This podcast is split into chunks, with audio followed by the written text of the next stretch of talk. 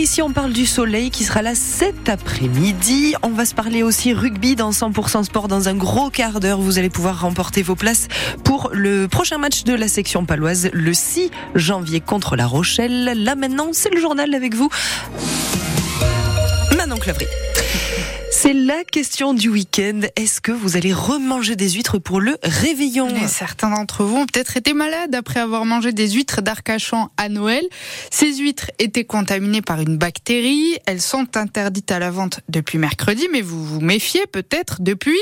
Pour Nicole, qu'on a croisée au Hall de Pau, c'est un peu des deux. Non seulement elle a été malade, mais elle n'est pas prête de remanger des huîtres, d'où qu'elles soient. Toute la nuit, j'ai vomi et toute la journée, euh, je suis restée couchée et je suis encore plus que barbouillée. J'ai une amie qui a travaillé dans les huîtres qui m'a dit, cherche pas, c'est les huîtres quoi.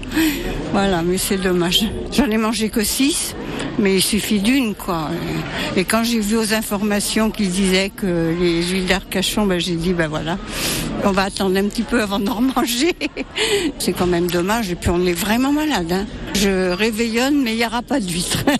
Je pas le menu. Je sais qu'il y a du cochon de lait, oui, c'est ça. Mais je sais pas trop le menu. Et ça, ça rassure pas Frédéric. Jamais il est poissonnier au Hall et il ne vend d'habitude que de l'huître d'Arcachon. Il a réussi à se faire livrer des huîtres de Marraine d'Oléron à la place. Elles, elles ne sont pas contaminées, mais il ne sait pas encore s'il va pouvoir les écouler. Je ne sais pas ce que je vais gagner, je ne sais pas ce que je vais perdre. Je ne sais pas quelles vont être les retombées sur les ventes à l'heure actuelle. J'espère ne pas perdre, j'espère euh, voilà, arriver au bout, mais il y a de la réticence, oui, oui, bien sûr. Bien sûr, les gens se questionnent. En plus, aujourd'hui, il se mêlent des épidémies de gastro-entérite, donc il y a un méli-mélo, il y a un amalgame. Je suis pas docteur. je pense que même le docteur ne sait pas reconnaître la différence. Souvent, souvent on dit, oui, vous avez mangé des huîtres, c'est beaucoup plus simple que de dire que vous avez une gastro-entérite. Et si Frédéric Jamais ne vend pas ses huîtres, il aura perdu entre 3 et 5 000 euros de chiffre d'affaires dans cet épisode. Sachez qu'après la préfecture de Gironde, celle du Calvados et de la Manche ont aussi interdit hier la consommation et la commercialisation des huîtres de leur littoral, là aussi à cause d'infections alimentaires. L'hommage du monde de la mer aux deux marins pêcheurs disparus au Pays Basque. 300 personnes ont salué hier la mémoire de Caramo, 58 ans, et de Mustapha, 30 ans. Cérémonie civile et religieuse au pied du fort de Sokoa, là où les débris du navire ont été retrouvés il y a une semaine. Les corps des deux marins, eux, n'ont toujours pas été retrouvés. Y a-t-il vraiment eu bizutage avec agression sexuelle ou même viol à l'hôtel du Palais à Biarritz? On vous a parlé de cette affaire hier sur France Bleu Béarn Bigorre. Le chef étoilé Aurélien Largeau aurait été licencié du Palace parce qu'il aurait participé, laissé faire ça dans ses cuisines. Il dément. Son avocate dénonce un déchaînement médiatique sans fondement et le principal concerné lui-même, la pseudo-victime Lucas, employé de la brigade, explique qu'il était lui à l'origine d'une fête pour son pot de départ cette soirée en question, mais qu'en aucun cas, Paul Nicolai, il s'agissait d'un bizutage violent ou même d'un viol. Regardé de travers dans son nouveau travail, dans un palace à Paris, harcelé sur les réseaux sociaux, victime d'insomnie, Lucas ne comprend pas ce qui lui arrive. Lui qui, dit-il, était pleinement d'accord avec ce pot de départ festif. Nous avons fait lire son témoignage. Ce n'était qu'une petite blague entre amis avant un départ qui était un choix de carrière. Tout cela a pris des proportions médiatiques énormes qui ne reflètent en rien ce qui s'est passé. Ce qui s'est passé justement dans les cuisines. On parle de moi avec une pomme dans la bouche et une carotte dans les fesses, mais c'est totalement faux. Lucas explique aussi que personne ne l'a appelé pour le soutenir et qu'il garde toute son affection envers Aurélien Largeau. Partir de l'équipe est la pire chose que j'ai eu à faire, conclut-il. Il n'y a pas eu de plainte dans ce dossier. C'est le parquet qui s'est auto-saisi de l'affaire. Une enquête pour agression sexuelle et violence est ouverte, mais d'après les premières auditions, les faits ne semblent pas tomber sous le coup de la loi. Des munitions dans les bureaux de tabac des Pyrénées-Atlantiques, c'est pas pour tout de suite. On vous le disait hier, notre département a été choisi pour tester la vente de munitions de chasse chez les buralistes. On a quelques précisions, ce ne sera pas imposé aux patrons de bureaux de tabac et pas sûr que beaucoup en veuillent d'ailleurs. On en reparle dans le journal de 9h.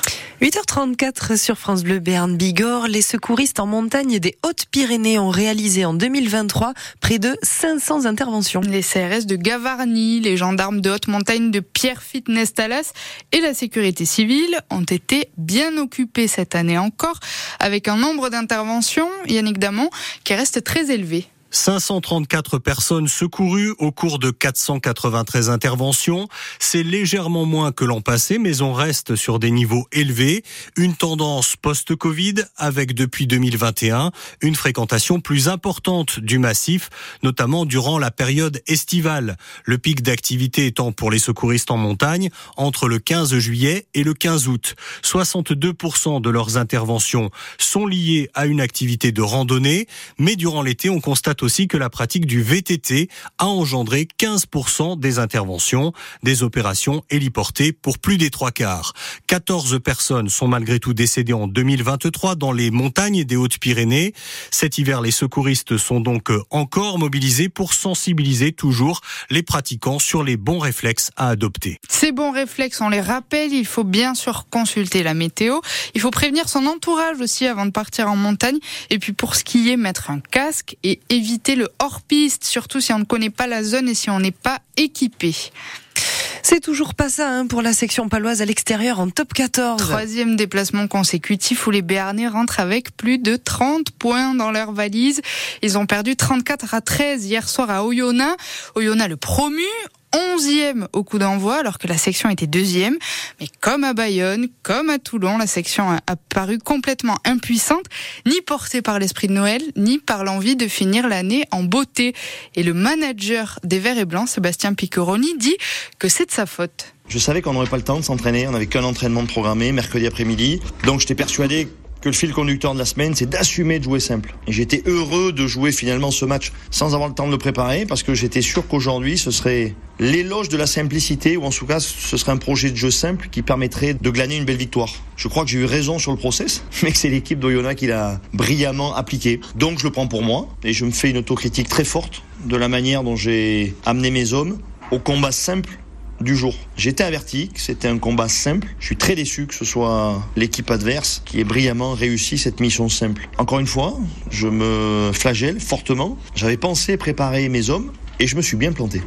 Hier soir, Bordeaux-Bègles a battu Clermont 40 à 35. Donc les Béarnais descendent à la troisième place du classement et ils pourraient dégringoler encore puisqu'il reste beaucoup de matchs hein. aujourd'hui. Bayonne Racing, Toulon Stade Français, Lyon Montpellier, La Rochelle Toulouse et puis demain Castres Perpignan. Et en cas de scénario catastrophe, les Béarnais pourraient encore perdre quatre places après ce week-end et sortir du top 6 pour la première fois depuis la fin août.